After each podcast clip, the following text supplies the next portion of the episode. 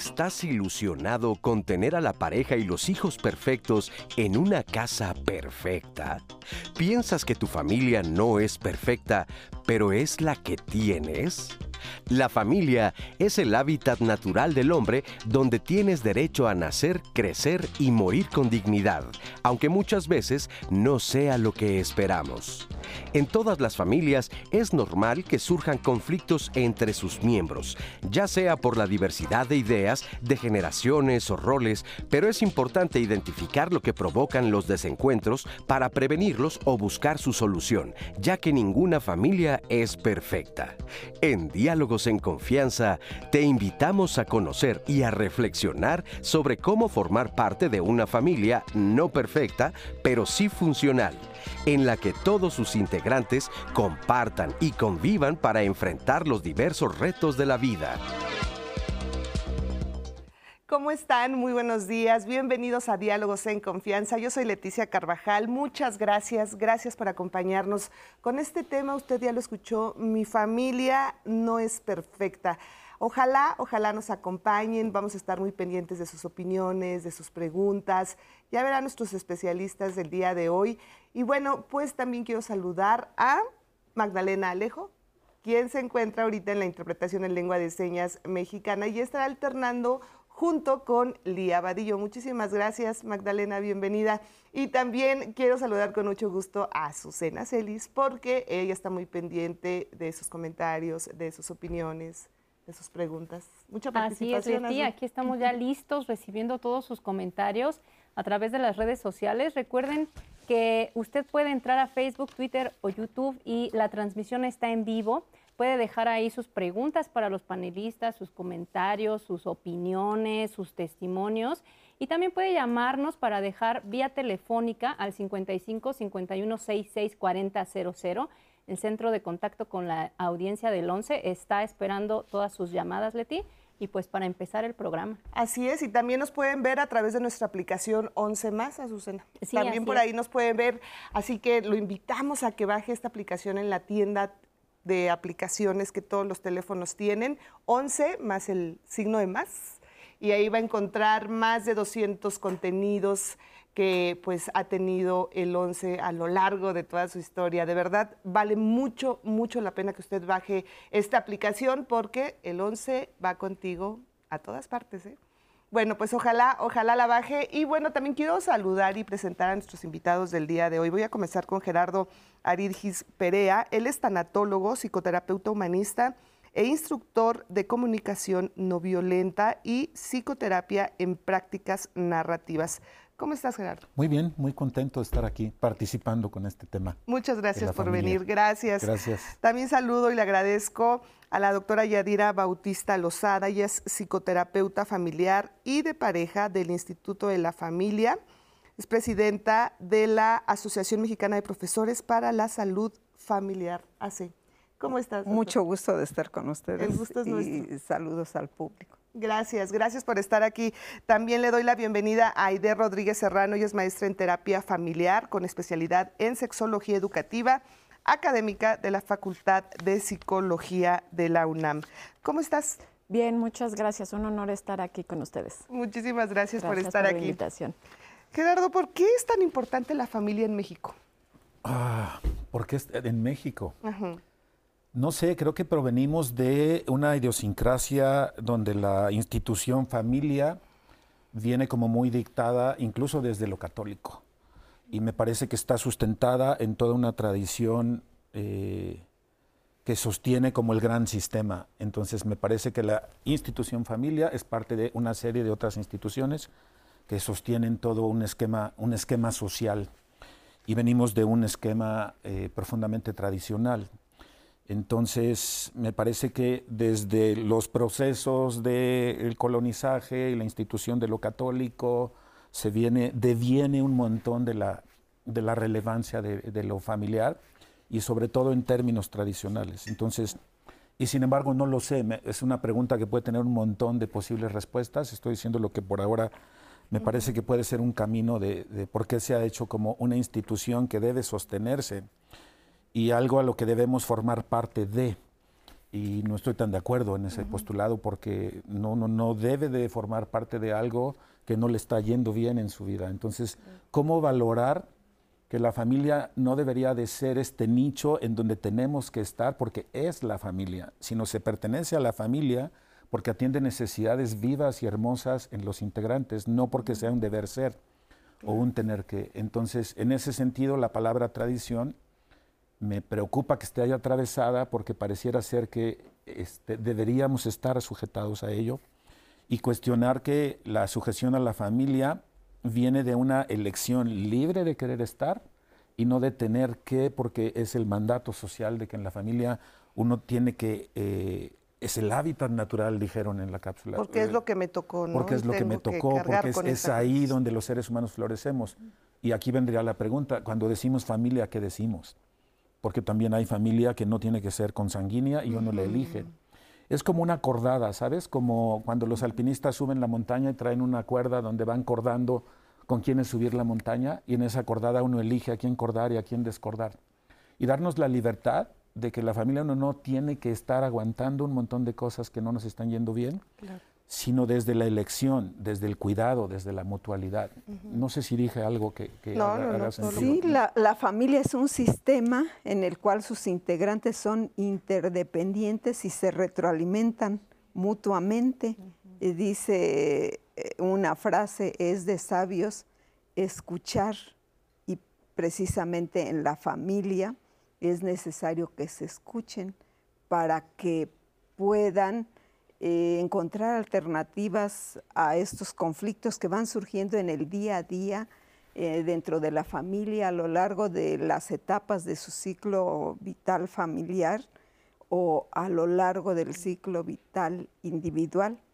Así es que negociar, eh, comunicarse, que exista acuerdo entre los padres con respecto a la educación de los hijos, ¿Es como una organización? E, es una organización, un sistema, ¿verdad? Que está conformado por, por elementos, por miembros, y estos están en continua interacción. Así es que como familia, eh, todos sus miembros van evolucionando. La familia que hoy tiene eh, cada persona no es la misma de ayer, no es la misma de antes de la pandemia, no es la misma que eh, la familia de la infancia, a la familia de la adolescencia de los hijos, a la familia cuando los hijos se han ido y se vive el reencuentro como pareja o cuando llega la vejez o la muerte de la familia.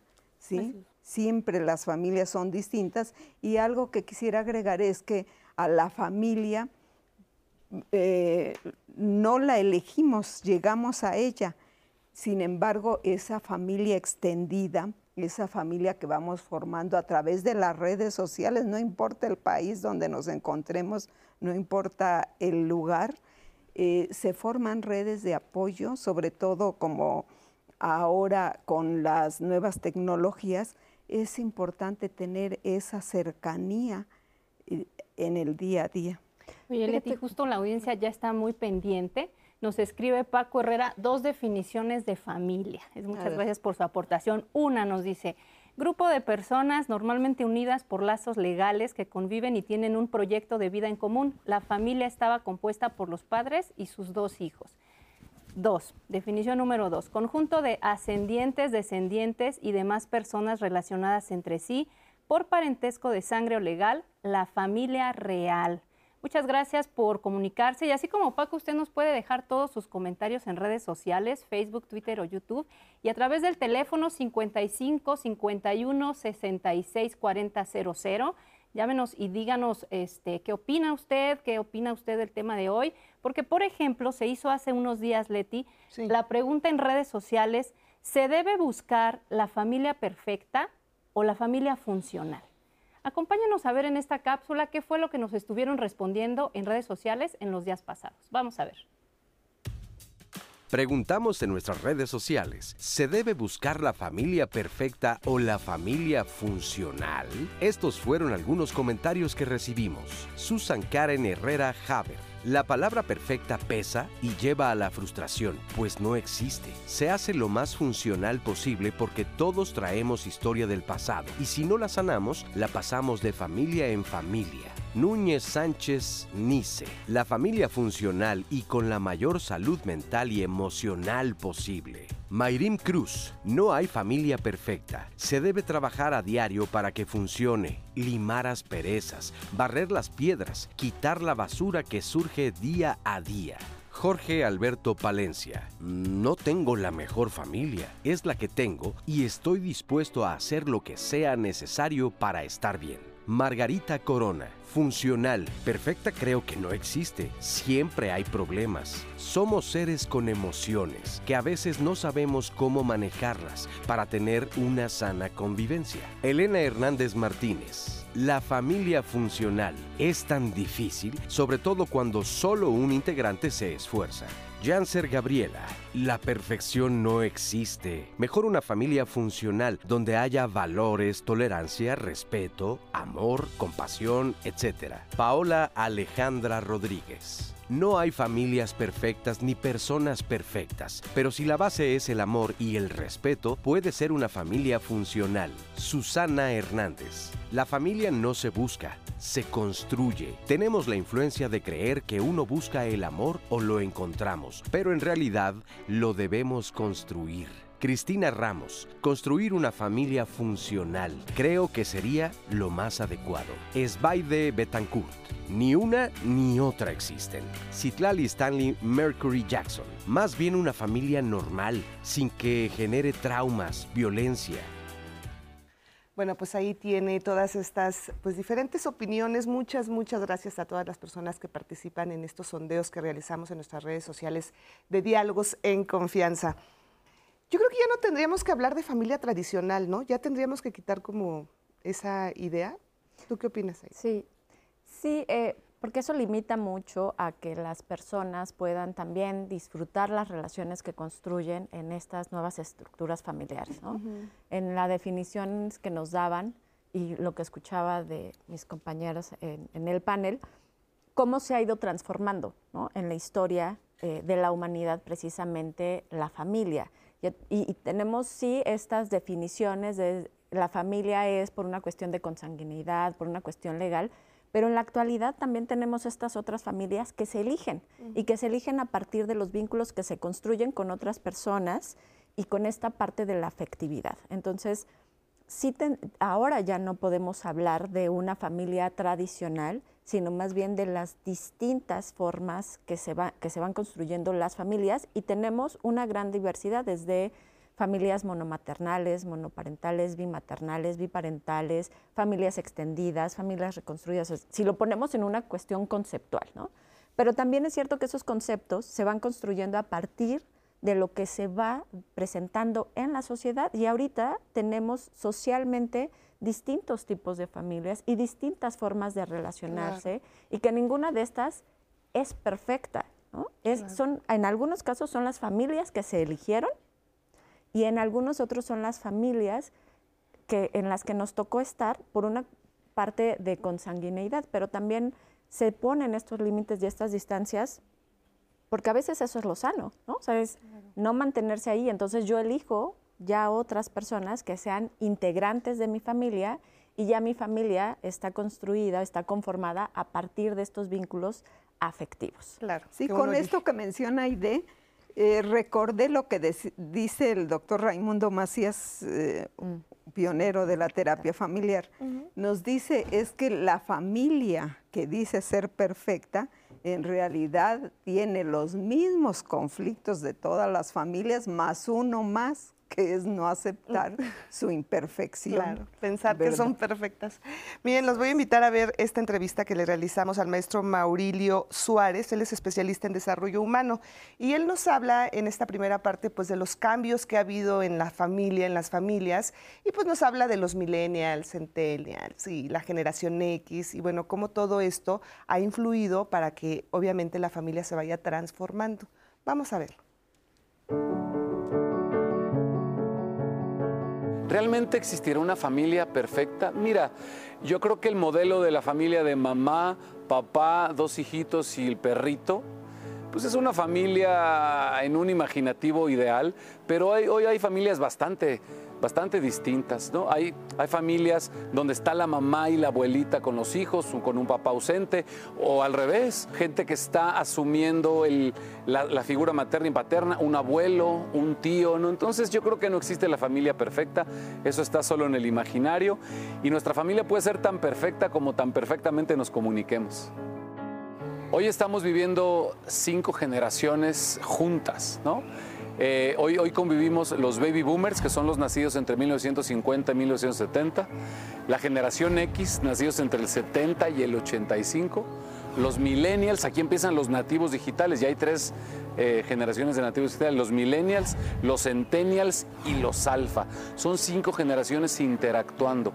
Cada generación tiene peculiaridades bastante, bastante interesantes. Los, eh, la generación de baby boomers es gente centrada en el trabajo, optimista, eh, con una estructura de mente muy, muy, cuadrada. Y por ejemplo, quienes somos generación X, nacidos entre el 70 y el 85, somos gente un poco más flexible. Nos tocó el surgimiento de la PC, ese tipo de cosas. Entonces nos ha llevado a vivir con flexibilidad los cambios. De verdad, la comunicación impacta muchísimo. Debemos revalorar el papel de la familia en la sociedad. Hoy parece que la familia es un ente muy golpeado conviene el revalorar las relaciones inter e intrafamiliares y valorar la gran riqueza que hay en pertenecer a un núcleo central tan importante como es la familia. Ahí lo tiene usted. Más adelante vamos a tener esta, una segunda parte de esta entrevista que realizamos al maestro Maurilio Suárez. Y bueno, ¿qué opinan de esto que dijo? Sabes que yo no soy muy fan de estas categorizaciones, porque pareciera ser que se es. Si de por sí hay una problemática de decir alguien es y esta es su personalidad, me parece que es muy, que segmenta mucho decir hay ciertos grupos que son. Te encasillan, ¿no? Eh, me parece que ya hay como una cosa estructuralista, esencialista, que por haber nacido en un determinado periodo ya eres de determinada manera y es muy determinista desde mi punto de vista. No estoy diciendo que no influya, por supuesto que influye, pero no me parece, cuando usamos la palabra es, yo me gustaría quitarla, proponer quitarla y hablar de se está haciendo. Y no, no, es como estas categorías tan de aquí a acá. Yo no las uso tanto, a mí francamente en consulta no me aparecen como algo que esté requiriendo que esté ahí. Insisto, sí, sí me parece importante verlo, pero me parece más ver al ser humano como un flujo eh, cuando decimos que esencialmente somos algo, se pierde la posibilidad de ver que nos tejemos en las relaciones y nos vamos tejiendo todo el tiempo. A mí me gusta mucho usar en gerundio. No es quiénes somos, sino quiénes estamos siendo. Y eso me permite hablar de un flujo como, como insisto, eh, decir que la familia es, yo hasta inclusive lo pondría en plural. Cuando hablamos de la familia, ¿por qué no hablamos de las familias? Las familias como, un, como no tener un relato único de lo que es la familia, sino multihistoriar la posibilidad de lo que pueden ser muchas variantes de familia. Entonces, en ese sentido, me importa mucho como ampliar el espectro y meterle muchas más, muchas más variantes para que pueda entrar la diversidad. Claro, que ahí yo lo que veo es cómo el momento histórico en el que nacemos las personas eh, nos expone a estímulos distintos, ¿no? Y entonces que esa sociedad en ese momento histórico que está presente, pues va favoreciendo ¿no? el irnos construyendo y, el ir fluyendo. Y entonces, eh, a veces es, este convivir con personas que han estado en distintos momentos históricos genera también parte del conflicto, ¿no? Porque entonces es cómo son mis valores, mis principios cuando yo estoy o he sido eh, construida o he ido construyéndome como persona a lo largo de, estos años con una historia también social que me va acompañando, con personas que tienen una edad distinta y entonces también tienen estímulos distintos, ¿no? que han estado, eh, su experiencia de vida ha sido diferente y a veces ahí es donde está el choque de la rigidez o de la flexibilidad en las personas. ¿no? ¿Qué tanto o qué tanto miedo, qué tanto acepto lo que es distinto a lo que yo he ido construyendo? Y eso pasa mucho en las familias. O sea, es esto que yo tuve en mi momento de la adolescencia, por ejemplo, y que ahora está teniendo alguien del integrante de la familia en su adolescencia y que a veces no se sabe cómo integrar esa nueva información a, ¿no? a lo que yo conozco, porque ya es ajeno a lo que yo viví y no sé cómo manejarlo, ¿no? Y eso es algo que nos pasa mucho en, esto que, ¿no? que mencionas, cómo nos vamos construyendo. Cómo nos vamos construyendo, pero además el papel tan importante que puede tener la empatía, el respeto, la pluralidad de ideas en una familia y la confianza también que se tendría que tener al momento de hablar y al momento de que, pues sí, o sea, no, no cerrarse a los cambios, no cerrarse a que a que no porque mis padres me educaron a mí de esta manera, mis hijos van a tener que educarse como a mí me educaron. O sea, esto es un constante cambio. Sí, tendría que, ver con la tolerancia y el respeto a los demás, que en una familia todos tienen derecho a opinar y tienen derecho a también a que a tolerar la frustración, porque si en una familia no se desarrolla esa capacidad para tolerar la frustración, es el modelo que están ofreciendo los nuevos individuos que van a conformar la, sociedad. Exactamente. Sí, rápidamente, eh, me parece muy importante resaltar que cuando hablamos de respeto no es que haya un respeto ahí configurado que todos tenemos que seguir, sino es un diálogo de qué es para ti respeto y cómo se ve eso en la vida cotidiana. ¿Qué, ¿Qué deberíamos hacer que lo vivas como respeto? No es algo que ya esté ahí, simplemente lo seguimos, sino amerita como este diálogo y conversación para irlo tejiendo. Y también esa noción de respeto se va moviendo al, paso de, nuestra, pues sí, de nuestra propia historia. Sí, yo creo que es importante también, complementando lo que dices Gerardo, considerar que la familia es el escenario donde se van a aprender, se van a modelar todos estos valores. Claro. Puede serlo y puede no serlo. Efectivamente. Permítanme hacer una breve pausa y regresamos con más del tema.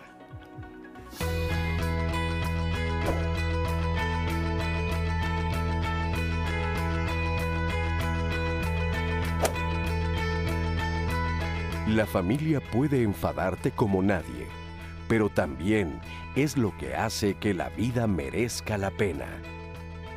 Hugh Jackman actor y productor de cine australiano-británico.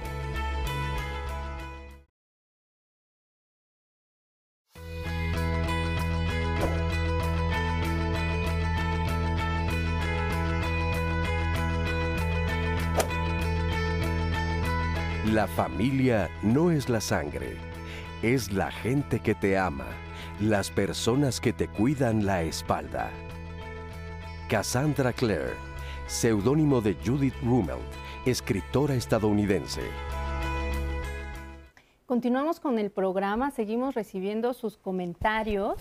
Invitamos a toda la audiencia que se una a la conversación. Recuerde que puede vernos a través de eh, la señal nacional 11.1, también a través de la página canal 11.mx y a través de la aplicación 11 más. Tiene todas estas eh, alternativas por ejemplo, para los que están haciendo preguntas de cosas o de subtemas que ya se trataron, pueden ver desde el inicio el programa.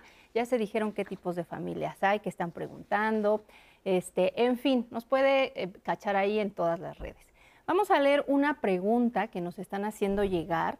Eh, nos dicen, no hay ninguna familia perfecta. Lo más importante a mi perspectiva personal es la confianza, el respeto y el apoyo que nos podemos dar entre familiares. Claro, como en todo hay diferencias en cuanto a la manera de pensar, pero se valora que se pueda respetar la manera en que piensa el otro para ser mejor cada vez y que la familia pueda vivir armónicamente. Mis felicitaciones al panel y a aquellas personas que hacen la realización del programa y a todo el Canal 11. Muchas gracias, Luis González, que nos hizo esta llamada. Y vamos a leer más comentarios que nos están haciendo eh, llegar a través de Facebook. Por ejemplo, aquí Lilia Galicia nos comenta, la familia tiene defectos y cualidades, pero lo más importante como padres o tutores es dar ejemplos de respeto, comunicación, educación, responsabilidad, mucho amor, deberes, obligaciones y ciertas normas. Lamentablemente quedan pocas familias funcionales. Excelente tema. La perfección no existe, nos dice otro comentario. Los humanos somos de mente compleja y sería imposible poner de acuerdo una familia. Sencillamente hay que saber guiar a los hijos. Muchas gracias por su opinión. Eh, Miller Miller en Facebook también nos dice, las familias, como bien dice la especialista, es un sistema, el primero al que pertenecemos, en el que cada uno tiene su rol y se comunican en donde las personas nos desarrollamos, aprendemos, obtenemos habilidades y herramientas para sobrevivir en los demás sistemas que participamos. Esto me hace recordar algo que comentaban hace rato de las cordadas, ¿no? En montañismo, justamente esto de la cordada, pues es tu familia de dos, depende la vida de uno y del otro, de esta pareja que deciden ir juntos en alguna expedición, en alguna escalada. Y efectivamente hay familias que se eligen. Ahorita podemos eh, platicar como esta parte porque la familia biológica es una cosa, la familia social o legal es otra cosa, pero la familia que se elige, ¿qué es la familia que se elige? Oye, y ahí agregar rápido que podemos re-medio acordar, podemos recordar en todo momento dependiendo si nuestras necesidades están siendo satisfechas o no. Que no se vuelve este por default tengo que, sino hacer como, una, como un proceso selectivo, pues. Claro. Sí, la familia que se elige sería, considero, aquella familia eh, extendida, aquella familia que sin ser consanguínea está presente en los momentos difíciles y es aquella familia que está integrada no como la familia extensa por abuelos, primos, eh, tíos, sino es esa familia que a lo mejor es el psicólogo, es el médico de la familia, es la maestra, es la enfermera, que se convierten en fuente de apoyo y contención en esos momentos de ansiedad y de crisis que surgen en la familia. Y que para iniciar una familia se elige primero, ¿no? Porque eh, pensándolo en cómo se van construyendo este, estos vínculos, primero eliges con quién quieres conformar una familia, Entonces eliges primero a una pareja. Y de ahí entonces empieza a construir precisamente este sistema eh, de familia y, tener, y decidir si tienes o no descendencia. Y entonces ahí empieza a crecer esta construcción de la familia que tiene que ver con lo biológico. ¿no? Y que muchas veces en esta construcción de pareja puede haber este vínculo legal o no legal, pero se eligieron. Y de ahí se empieza a conformar la cuestión de, los lazos biológicos y, se va creciendo, ¿no? Y se va transformando la familia en ese sentido. Entonces, si se inicia desde una elección, puede haber esta cuestión legal y puede no haberla, y puede haber también esta cuestión de los lazos biológicos y también puede no haberlos. Entonces, tenemos ahí esta multidiversidad de cómo se van conformando y cómo se van transformando estos sistemas familiares en el transcurso de los ciclos vitales, individuales y familiares, precisamente por las mismas experiencias que van teniendo las personas que integran esas familias. De hecho, Leti, tenemos un testimonio de Melissa Santana, que nos comenta justo cómo ella está tratando de vivir o de construir su ambiente familiar ah, en comunicación y confianza, a diferencia como le tocó vivirlo a ella. Así es que acompáñenos a ver esta cápsula. Mi familia está conformada por mi esposo Jorge, de 49 años, Emiliano, de 12, y Mariano, de 14 años. En casa hay mucha comunicación asertiva, sobre todo, eh, por la edad en la que ahorita están mis hijos, ¿sí? Que, que, pues prácticamente están en la adolescencia y procuro tener mucha comunicación con ellos, eh, tanto de la escuela como por cuestiones personales de ellos, sobre todo con Mariano, que ahorita pues anda de novio. Y bueno, pues trato de yo darle mi perspectiva como mujer y qué puede hacer, qué no puede hacer no, yo con mi mamá no tenía esa comunicación que estoy procurando tener con mi hijo. Yo creo que es la base fundamental que uno como papá a veces se propone que no hacer los mismos patrones que uno hace con, o, quisieron sus papás con nosotros. Quise que ellos me tuvieran muchísima confianza para decirme las cosas eh, que fueran para ellos difíciles o fáciles de platicar. Hoy en día me queda claro que no es cualquier cosa que un hijo te exprese sus sentimientos y sobre todo te pides ayuda. ¿no? Entonces, yo creo que es la base fundamental de una familia, la comunicación. Con mi esposo no tengo ningún problema en ese sentido, aunque él sí es la parte con la como más pasivo, más relajado con ellos.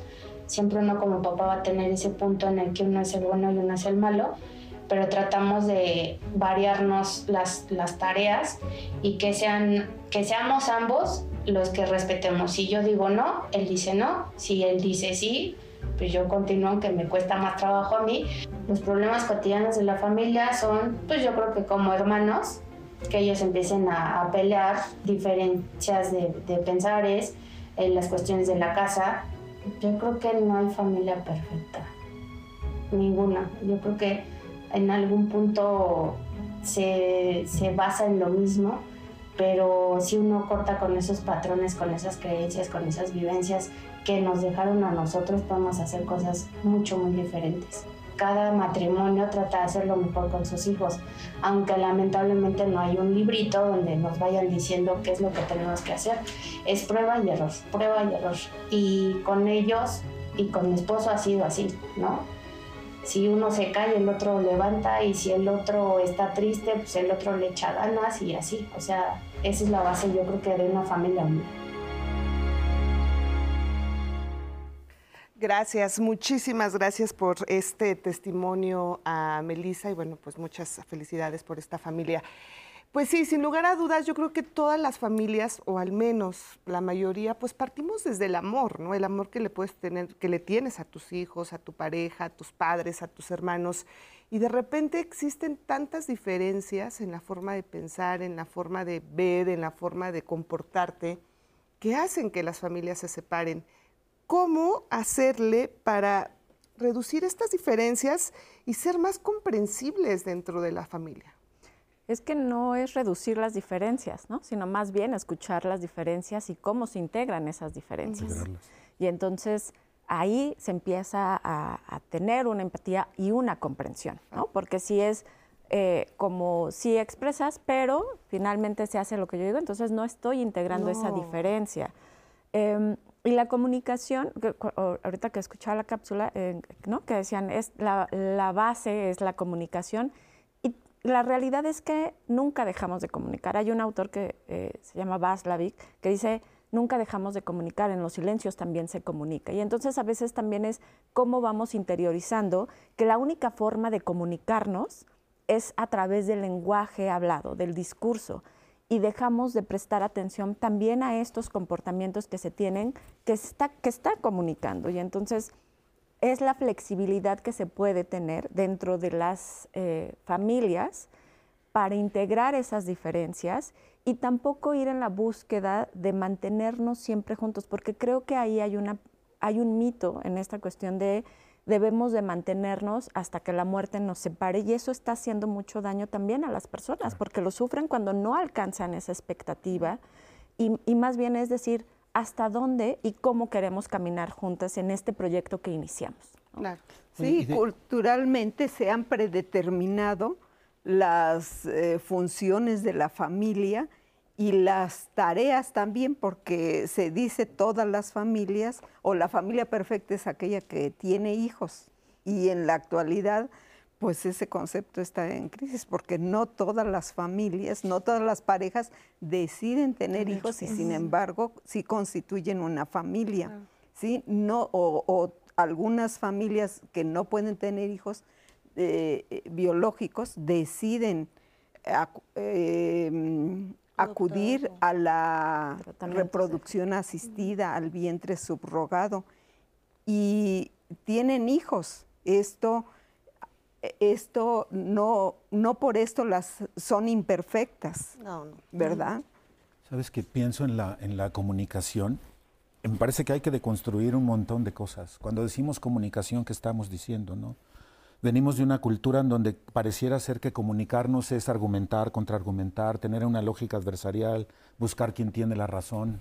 Y desde esas maneras de comunicarnos lo que generamos es una profunda desconexión sin saber bien a bien lo que está vivo en las personas.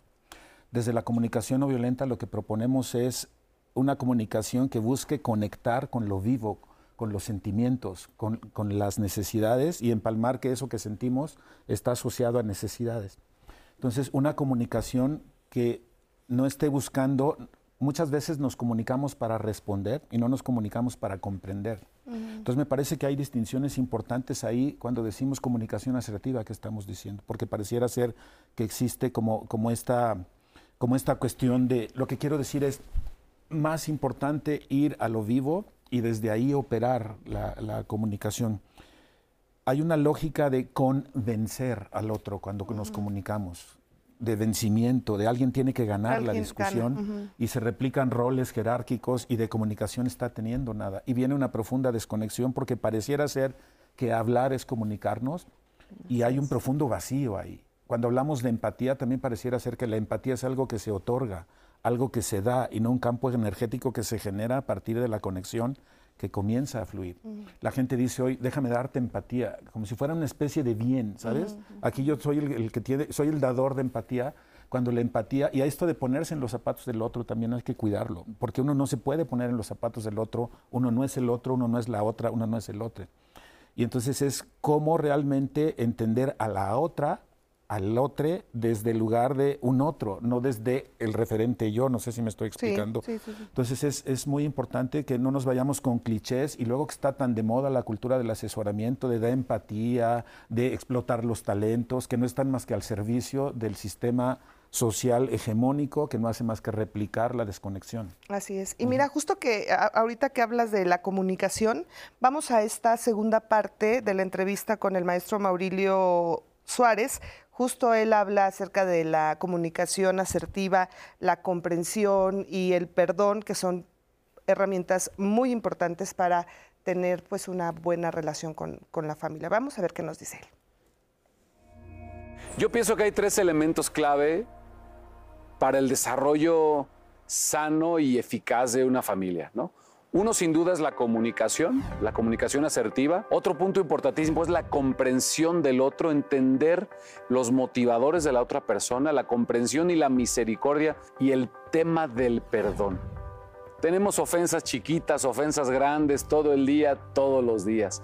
Cuando tu esposa no le puso la suficiente azúcar al, al café que te preparó, cuando no le llamaste a tiempo a tu señora para avisar tal cosa, tal vez se enoje, se moleste y diga, oye, es que no es posible. O sea, esa expectativa incumplida genera de pronto una ofensa. Debemos en la familia estar prestos a perdonar esas pequeñas ofensas que al fin y al cabo lastiman a las relaciones. Si yo no perdono, voy generando una barrera muy complicada de superar la comprensión de todos los miembros de la familia, que comienza con la autocomprensión. Yo me conozco, entiendo mis motivaciones, entiendo eh, qué es lo que me hace feliz, entiendo qué es lo que me enoja y entiendo qué es lo que, eh, qué es lo que puede hacer que mi relación familiar mejore o, o, empeore. Debo entender a los miembros de mi familia, debo comprender a los miembros de mi familia, saber sus motivaciones, saber sus miedos. Nadie nos enseña a ser papás y educamos con mucho miedo, ¿no? Eh, y de pronto ponemos unos estándares en los hijos porque no queremos que sea fracasado como el tío fulanito, no queremos que sea vicioso como el abuelo fulanito, no queremos. Y entonces en lugar de criar desde el amor, desde el conocimiento del otro, educamos, criamos desde el miedo, desde la frustración y desde lugares bien complicados. ¿Cómo se soluciona esto?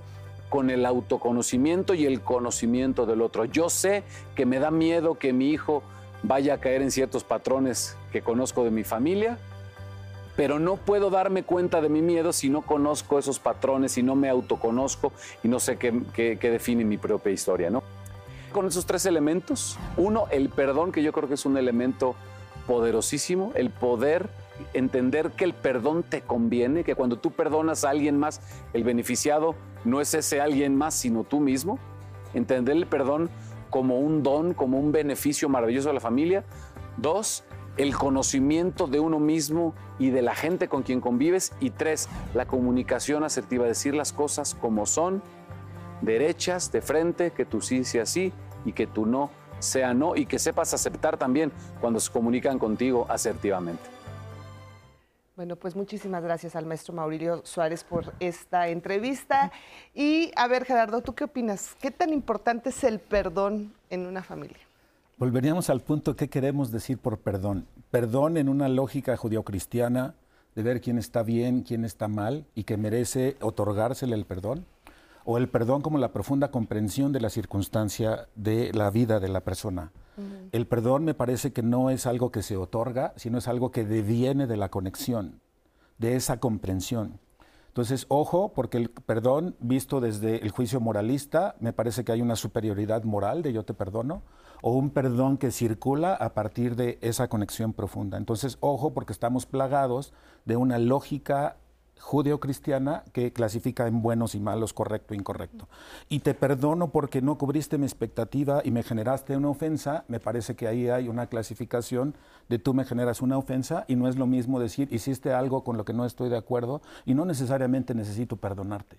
Solamente nombrarte que hiciste algo que no me fue bien y necesitamos hacer ajustes en ello. Pero cuando alguien no cubre mi expectativa, tengo que perdonarlo, me parece que estaríamos pisando como una capa de hielo muy frágil. Entonces, en ese sentido, quisiera aclarar a la audiencia que para mí es muy importante el perdón como comprensión profunda.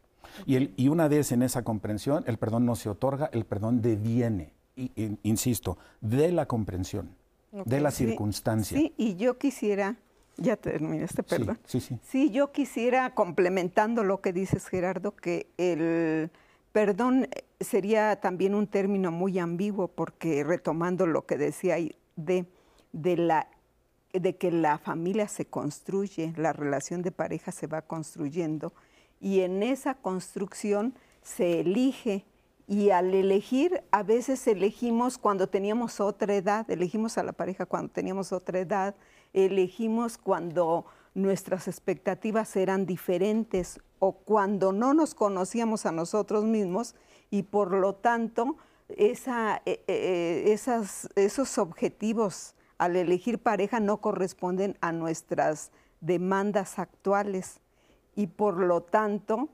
eh, entramos en conflicto y a veces ocultamos cosas. Cuando a veces algunas parejas, en mi experiencia clínica, han tenido un largo noviazgo y resulta que se casan y no duran ni un año casadas. ¿Por qué? Porque hay factores inconscientes que no sabían del otro o no sabían de sí mismos. Y así la persona que eh, pide perdón, lo vemos muchas veces en, la consulta eh, familiar, que a veces dicen es que mi mamá me ha pedido perdón un sinfín de veces y ya no le creo porque al ratito vuelve a ofenderme, vuelve a humillarme, vuelve a correrme de la casa. Así es que hay, mucha ambivalencia, ¿sí? y, quizás también cuando unos padres deciden procrear, eh, tienen ese deseo de tener un hijo y al momento que lo tienen en sus brazos, se dan cuenta que ese bebé no es el bebé ideal no es ese bebé de las fantasías y a veces quisieran arrojarlo por la ventana, pero el bebé ya está allí y entonces tienen que aprender a ser padres y tienen que aprender a satisfacer las necesidades de ese bebé. A veces es necesario también pedir perdón a los hijos porque no, no cumplen las expectativas. Claro. Y justo esto es lo que me gustaría hablar, eh, regresando del corte, cómo tratar con los jóvenes de la familia. Hay muchísimas, escuchábamos por ejemplo el testimonio que decía, y de repente yo tengo que ser la dura y mi esposo no, y hay esa, cuando son adolescentes, es a veces complicada la comunicación entre padres e hijos. Regresando, ¿podemos hablar del tema? Claro que sí, vamos a una breve pausa y regresamos.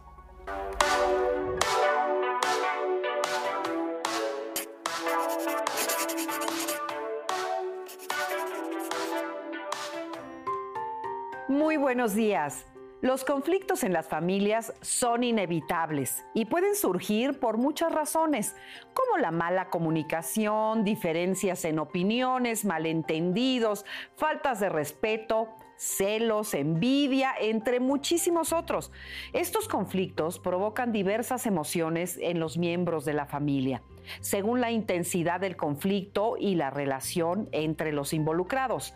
Una de las emociones más comunes que se pueden experimentar en un conflicto familiar es la ira que surge cuando alguien se siente frustrado, humillado o impotente frente a una situación en la que no se siente escuchado o comprendido.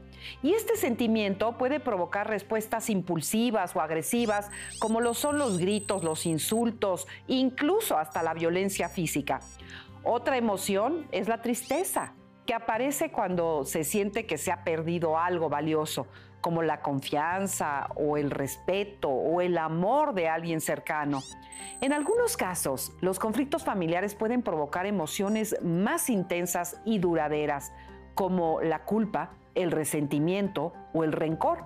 Estas emociones pueden ser muy perjudiciales para la salud mental y emocional de los miembros de la familia y pueden llevar a una disfunción familiar que sea mucho más grave para manejar las emociones provocadas por los conflictos familiares, es importante tener en cuenta la importancia de la comunicación efectiva. Una comunicación abierta, honesta y respetuosa puede ayudar a resolver los conflictos y a prevenir futuros problemas en la familia. También es importante buscar ayuda profesional en caso de que esos conflictos familiares sean demasiado intensos o estén afectando la salud mental y emocional de los miembros de la familia. Nos vemos la próxima semana.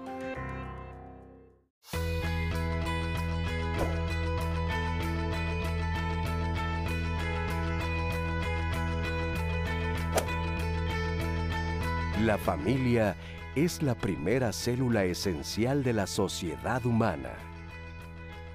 Papa Juan 23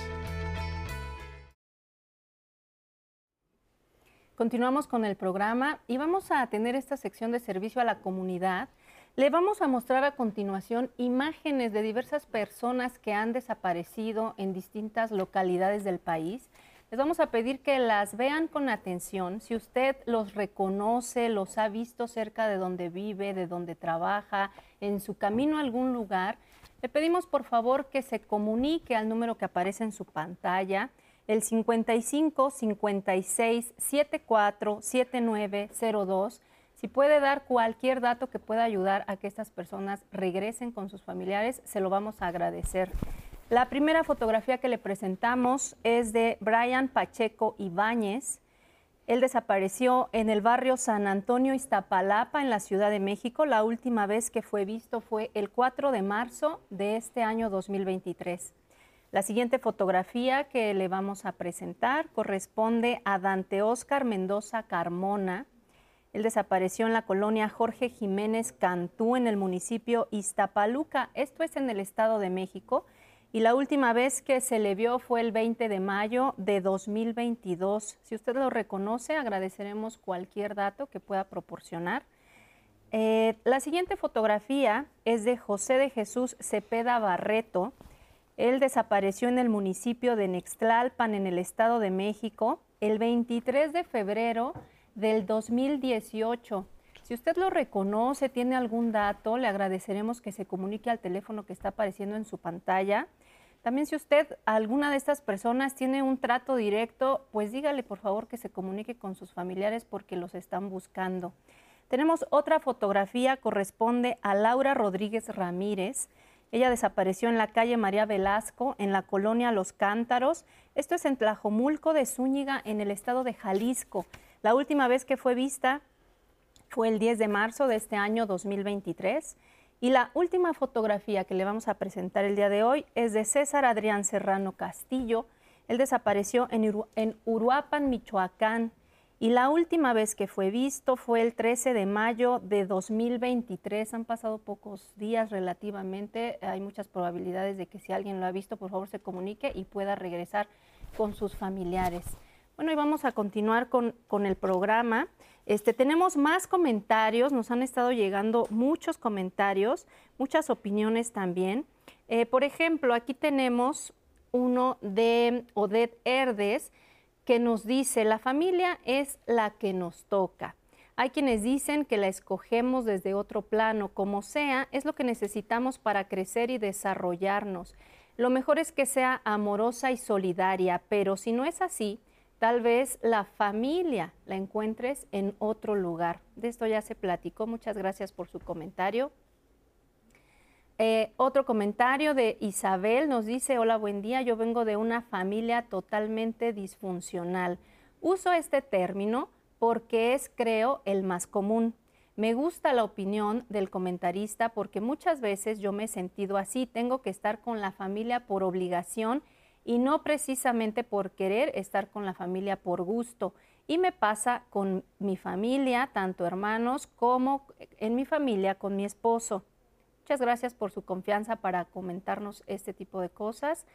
Otro comentario, eh, bueno, es una pregunta, pero se repite porque ya lo dijeron en el primer bloque, cuántos tipos de familia hay. Si usted vuelve a ver el programa en la aplicación 11 más, en alguna de las redes sociales donde queda completa la liga o el link eh, del programa, usted le da clic y usted puede ver el programa completo. Se han eh, respondido muchas de las preguntas que están apareciendo ahorita aquí con ustedes. Eh, tenemos otro comentario de Cristina Ramos. Ella opina, hay que romper dogmas y estructuras impuestas de lo que es una familia y evolucionar con los tiempos, Leti, como decía hace rato la cápsula, ¿no? De generación tras generación, las dinámicas familiares van cambiando. Efectivamente. Pues sí, vamos a ver, ahora los invitamos a ver otro testimonio, pero este es anónimo. Vamos a escuchar a ver qué nos dice ella. Mi familia nuclear eh, primaria está conformada por mi mamá, mi papá y dos hermanas más. Yo soy la mayor de esas, de esas tres, de tres hermanas. La manera en la que mi familia, pienso, eh, aprendimos, porque es un aprendizaje que se va construyendo a lo largo de la vida, a ser resilientes, eh, ha sido enfrentando los problemas así como vienen en el caso de mi familia, sí eh, enfrentamos el primer gran problema, pues fue una muerte accidental de un tío mío, el hermano más pequeño de mi papá. Murió muy joven y bueno, pues sí fue una fortaleza la que finalmente nos dio esta solidaridad o esta red de familia eh, entre nosotros. También tuvimos la pérdida de mi cuñado, el esposo de mi hermana, de mi segunda hermana. Eh, él pues fallece y queda mi hermana viuda con una niña de cinco años entonces. Y de igual manera, pues la familia entró al quite. Eh, la figura paterna para mi sobrina siempre fue mi papá. Y bueno, pues a un lado mi mamá y nosotras las tías y los primos, en este caso mis hijos, como apoyo eh, y soporte también para, para mi sobrina en ese entonces. Bien, eh, efectivamente mi mamá padeció como estamos ahora viendo, que es bastante frecuente en personas adultas, sobre todo en adultas mayores, una demencia senil.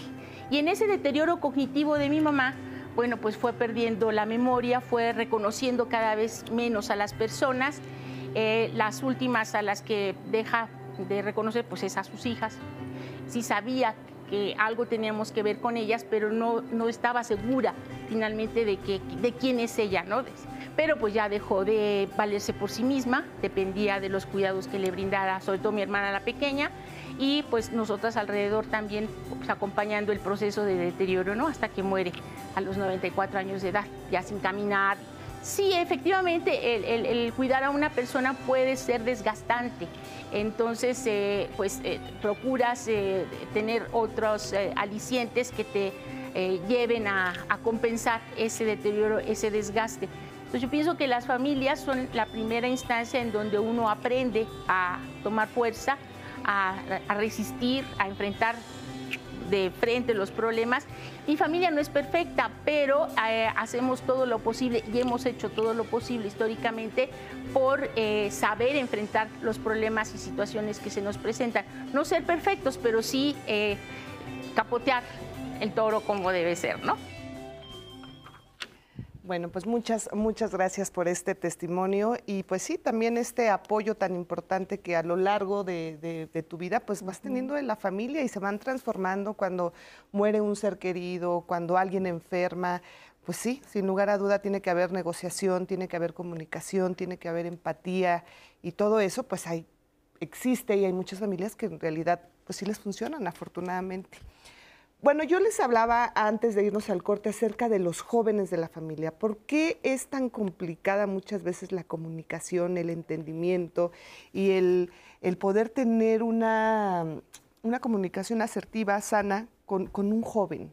Sí, pues les... tiene, tiene que ver con esta cuestión intergeneracional que se da al interior de las familias y que le en esa etapa de la vida se cuestionan muchas de las reglas que se establecen en las familias y que muchos de esos cuestionamientos que se hacen son sensatos, ¿no? Es desde a mí ya no me funciona, yo ya no me estoy sintiendo en comodidad con, con eso que se estableció, Y quiero un cambio y lo busco, ¿no? Y, y lo hablo. Y entonces, ¿cómo responden las personas adultas ante esa petición que se está haciendo hacia ese tema que pongo sobre la mesa de yo ya no me estoy sintiendo en comodidad con esto que se ha ido estableciendo, en donde ya empiezan a hablar cosas que se trataron de mantener en secreto, ¿no? Como en esto también que se hablaba ah, hace un momento, como en el perdón, y en donde se dice, yo ya no voy a pedir perdón y ya no voy a dar perdón porque no estoy de acuerdo, ¿no?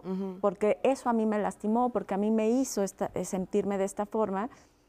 Y, ahí es parte también de la dificultad de cómo se van estableciendo las nuevas relaciones con las personas en esta otra etapa de la vida y que también puede ser entre estas inseguridades, ¿no? O sea, estoy desconociendo a qué se está enfrentando, qué nuevos retos está teniendo y qué información están trayendo a la familia y entonces cómo eso lo integro y cómo escucho, cómo lo recibo, desde dónde lo estoy recibiendo, desde mi propia experiencia, de vida, desde quién soy en, la familia, cuál es el rol. Y entonces entran muchos elementos para poder establecer relaciones desde un lugar distinto ¿no? con, las juventudes. Sí, y con la llegada de la adolescencia de los hijos, se actualiza la propia adolescencia de los padres.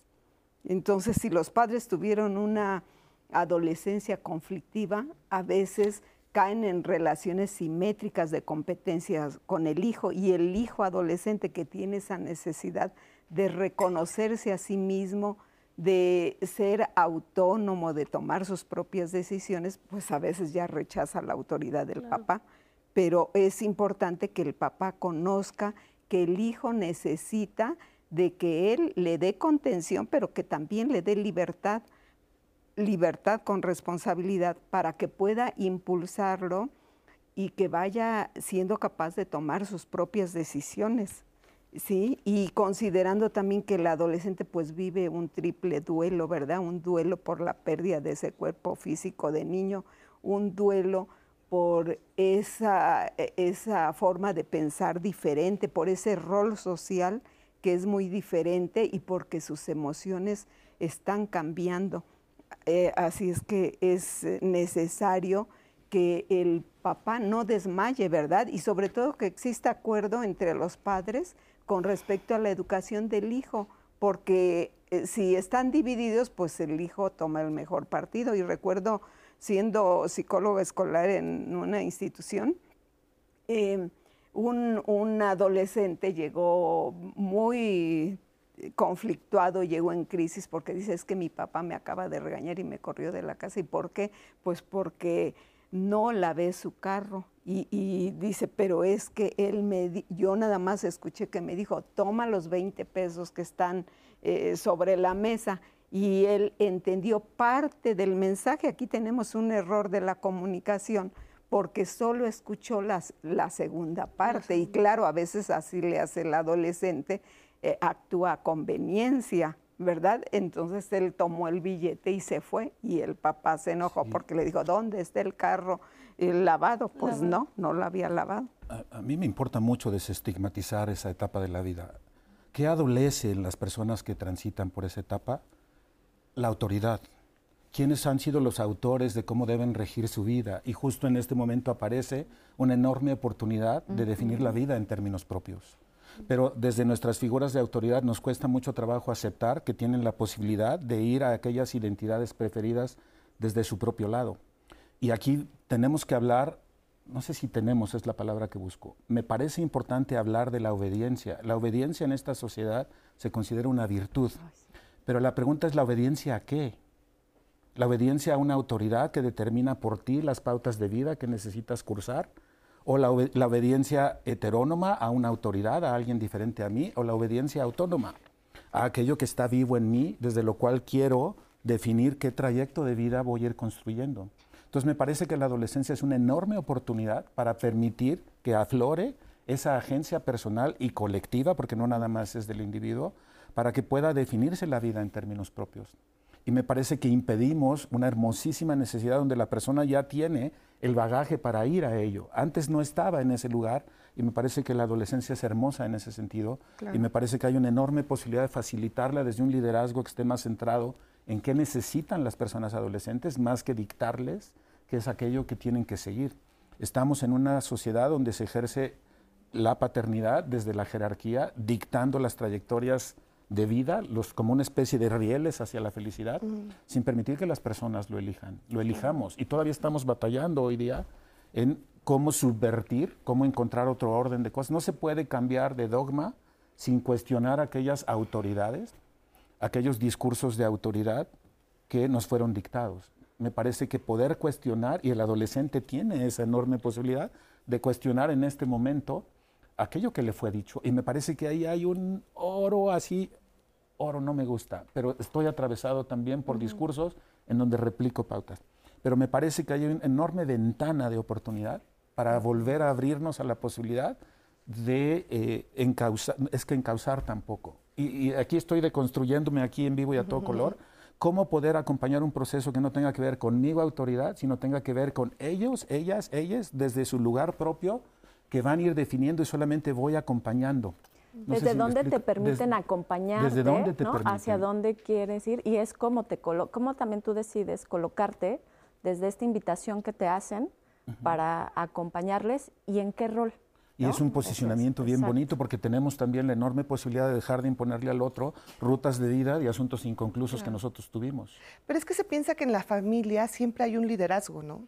Y en esta, en esta idea de que el papá, la mamá o son los líderes de la familia, muchas veces no se permite escuchar al adolescente, al joven, lo que se piensa. Sí, porque en la infancia las relaciones padre-hijo son eh, de tipo vertical porque el niño necesita ser cuidado, el niño necesita que lo provean, el niño necesita que le den de comer.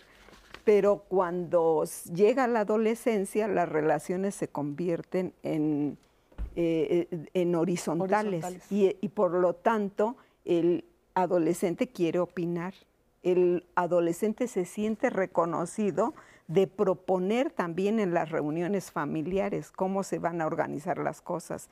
Y el adolescente demanda a la familia que cambie. Si no cambia la familia, el adolescente casi, casi en lo físico dice, pues ya no me quedan los pantalones, necesitan comprarme otros pantalones, ya no quiero este tipo de fiestas familiares, ya promueve el cambio.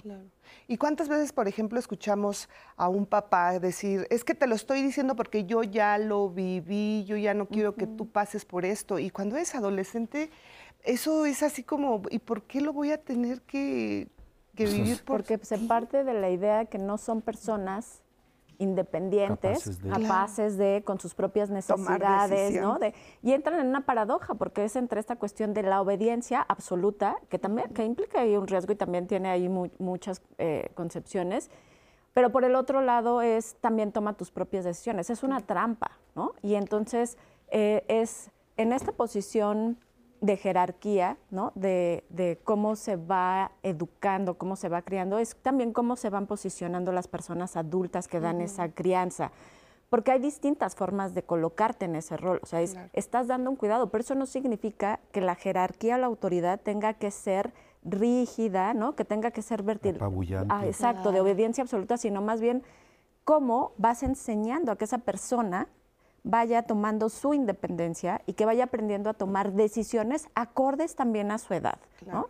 Y entonces tú le vas guiando, vas acompañándole en ese proceso y eso es colocarte desde un lugar muy distinto para que cuando llegue la adolescencia no te coloques en esta cuestión de porque yo soy tu papá, porque yo soy tu mamá, porque yo soy la abuela, porque soy tu hermana mayor, ¿no? Y, y lo dices porque, o lo haces porque lo digo yo, Y habla de esta dificultad y de esta falta de recursos, ¿no? A nivel psicológico, relacional, de cómo acompañarles en ese proceso y que también les metemos en un dilema porque pues dicen, a ver, para esto sí me dejan tomar decisiones, pero para esto no, y entonces yo ya no, yo ya no encajo aquí. Entonces tendríamos que entender un poquito para ya ir cerrando el tema, es que todos los integrantes de una familia tenemos voz, tenemos diferentes formas de ser y de pensar y todos somos importantes.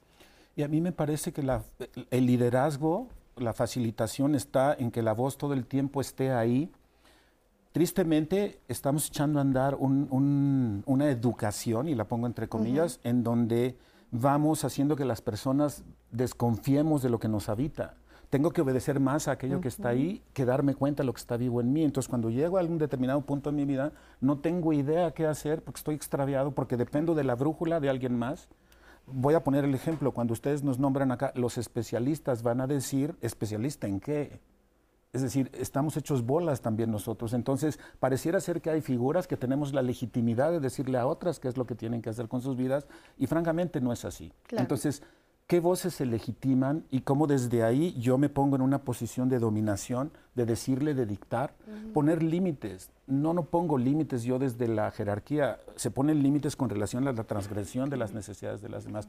Es decir, hay un sinfín de cosas aquí que que, me parece bien, bien importante resaltar. Insisto, la adolescencia es una ventana hermosa para permitir que aflore y se recupere la agencia personal y colectiva perdida.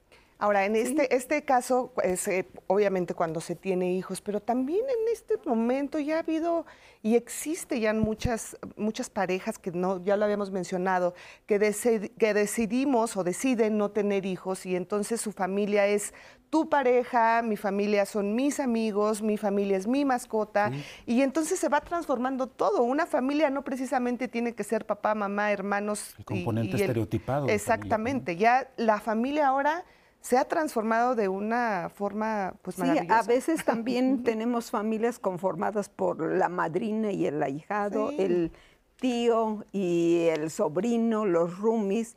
Este, hay, hay diversidad de familias. yo diría, ¿qué ritmos tocamos en las familias? ¿no? ¿Qué, ¿Qué polifonías de voces y cómo vamos poniendo el ritmo a esas polifonías de voces.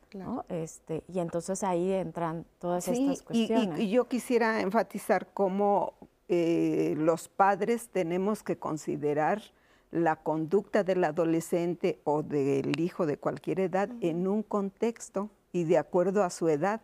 El contexto es lo que le va a dar significado a la conducta y como decían en la cápsula, también necesitamos ser resilientes para que a pesar de la adversidad podamos agilizar nuestros recursos para salir adelante. Algo muy rápido. Sí. Aquello que se manifiesta en, en los seres humanos, yo lo pienso de esta manera, no sucede en el vacío. Cuando un adolescente está manifestando una cierta conducta, no es una falla individual, preguntémonos cómo se está tejiendo los vínculos y el poder en la familia, que lo que está presentando la persona es un síntoma de cómo se juega el poder. Entonces no, no es una cosa de el adolescente, la adolescente, sino que estamos haciendo que eso se produce y tomamos corresponsabilidad para que no se vuelva una cosa de ahí está la falla y no, hombre, los adolescentes, ¿qué vamos a hacer con ellos? No, ¿qué venimos haciendo a lo largo para que el síntoma se presente como, como se está presentando? recuerdo bueno, perdón, es que nos quedan dos minutos. Se acaba, se acaba el programa. y sí, me, me, gustaría que cerráramos, cada quien con una idea de 30 segunditos y comienzo contigo, Aide, para allá. ¿Con qué nos despedimos? ¿Cuál sería tu conclusión? El podernos acompañar en la trayectoria de las familias y que no busquen la perfección, ¿no? sino más bien que se vayan reconociendo en qué necesitan, qué quieren y cómo irlo construyendo en el día a día con, las elecciones que van realizando en su vida. Muchas gracias. Gracias. Y que eh, las familias consideren, como ya lo han hecho eh, habitualmente, acudir a psicoterapia de tipo individual, de tipo familiar, cuando sientan que lo necesitan y que están estancadas en alguna etapa de su desarrollo o en la búsqueda de alguna alternativa de solución. Existe eh, una ayuda profesional a la cual pueden acudir. Es una herramienta a la que deberíamos de acudir yo creo que todas las personas, ¿no? Así es. Sí, para mí, para mí es muy importante resaltar la libertad de estar o no en la familia, en tanto mis necesidades y lo que valoro y es significativo para mí esté ahí. Y tener esa libertad de no, de no, que no se vuelva a estar un deber ser, sino poder elegir desde la libertad si me, eh, me quedo en esa acordada o me retiro de esa acordada, hablando de recordar. Y recordar y significa pasar por el corazón, por lo que me importa, por lo que es significativo. Y a partir de ahí elegir mis vínculos. Claro. Me parece muy importante que venga más desde esa conciencia que desde un deber ser. Efectivamente. Pues yo les quiero agradecer por estar aquí, por, pues sí, eh, por enseñarnos y darnos, ubicarnos. Muchas veces una palabra puede, puede causar mucho daño, ¿no? En tu forma de pensar y de comportarte, efectivamente. Entonces, gracias por hacer posible este diálogo. Muchísimas gracias. Azu, nos despedimos de las personas también que sí, nos Leti, muchas gracias a todos los que nos estuvieron escribiendo. Recuerde, el próximo martes nuestro tema va a ser Permisos de paternidad, un derecho, se puede conectar a través de todas las redes sociales, también puede a través de la página canal11.mx, Leti, para que estén al pendiente. Así es, los esperamos el próximo martes y también le quiero recordar que los datos de nuestros especialistas, de nuestras especialistas, se quedan en las redes sociales por si usted les quiere escribir y contactarlos, no se preocupen, ahí en las redes están todos sus contactos. Gracias por acompañarnos, que tenga un excelente martes, lo invitamos a que continúe en la programación del 11. Hasta la próxima.